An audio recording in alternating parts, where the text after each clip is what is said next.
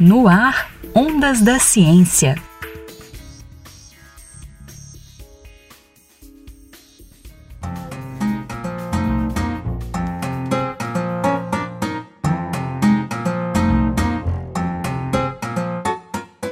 Belo Horizonte é a casa do FIC, o Festival Internacional de Quadrinhos. E a programação da décima edição do festival contou com a palestra Quadrinhos e Divulgação Científica. Os quadrinistas Marco Merlin, Ricardo Tokumoto e Ana Keller debateram as potencialidades da linguagem dos quadrinhos para falar de ciência.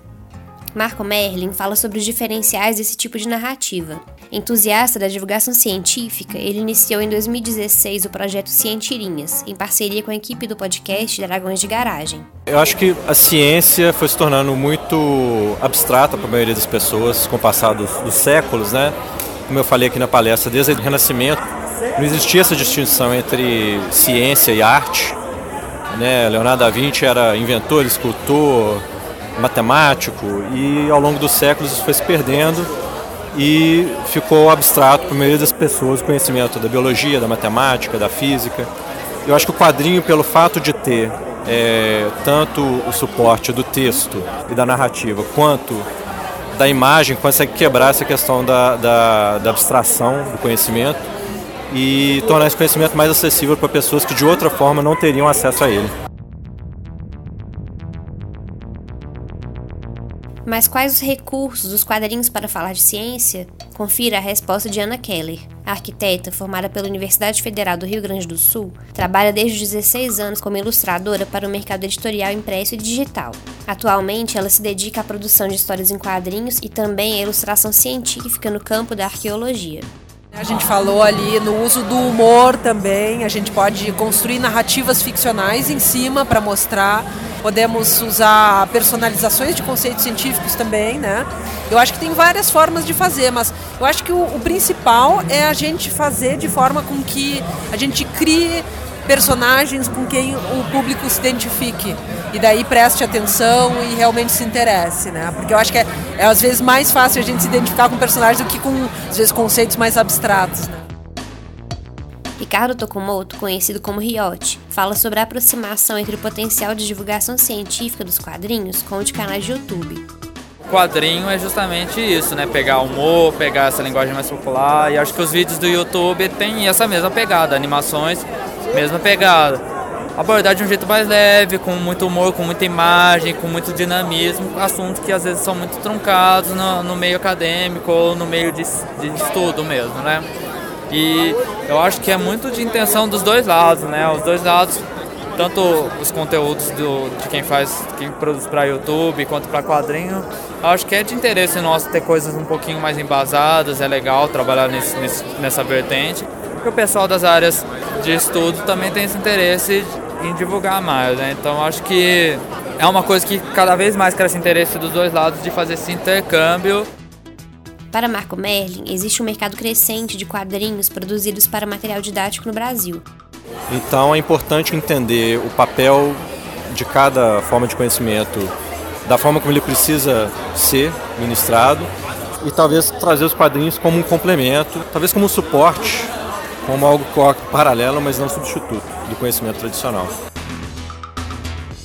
Formado em Belas Artes na UFMG responsável pelo site riotiras.com, Riot conta que já trabalhou com pesquisadores, transformando conteúdo científico em quadrinhos. Ele fala mais sobre esse tipo de potencial do formato.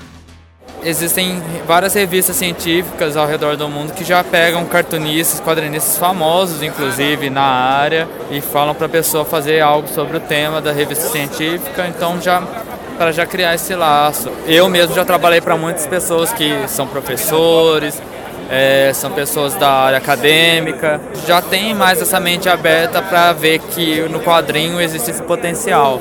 Então já, já tive muitos trabalhos que as pessoas entram em contato já com a ideia de alcançar mais pessoas, né? justamente fazer essa divulgação científica para além dos muros da academia né? ou da, dos centros de pesquisa.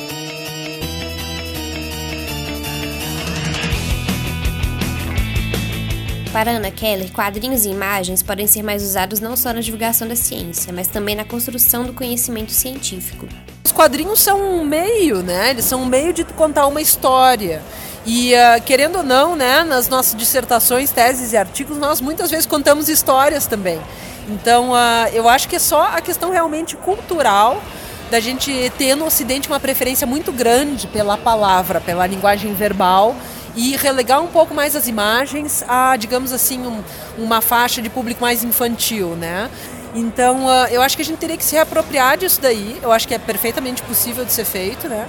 Só que uh, implicaria numa certa mudança de paradigma, né? até, digamos, de, de método científico, que a gente possa também trabalhar mais com imagens. Os palestrantes deram dicas de quadrinhos que trabalham temas da ciência. Confira algumas das sugestões de Marco Merlin. É, na internet tem o XKCD, que é, um, é, é apenas em inglês.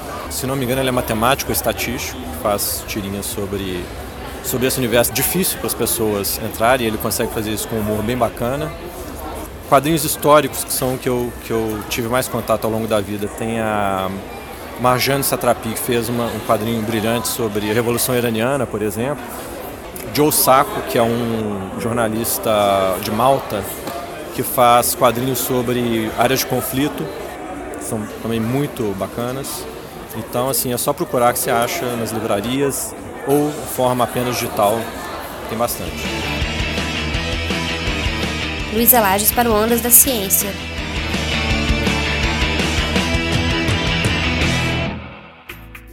No ar, Ondas da Ciência.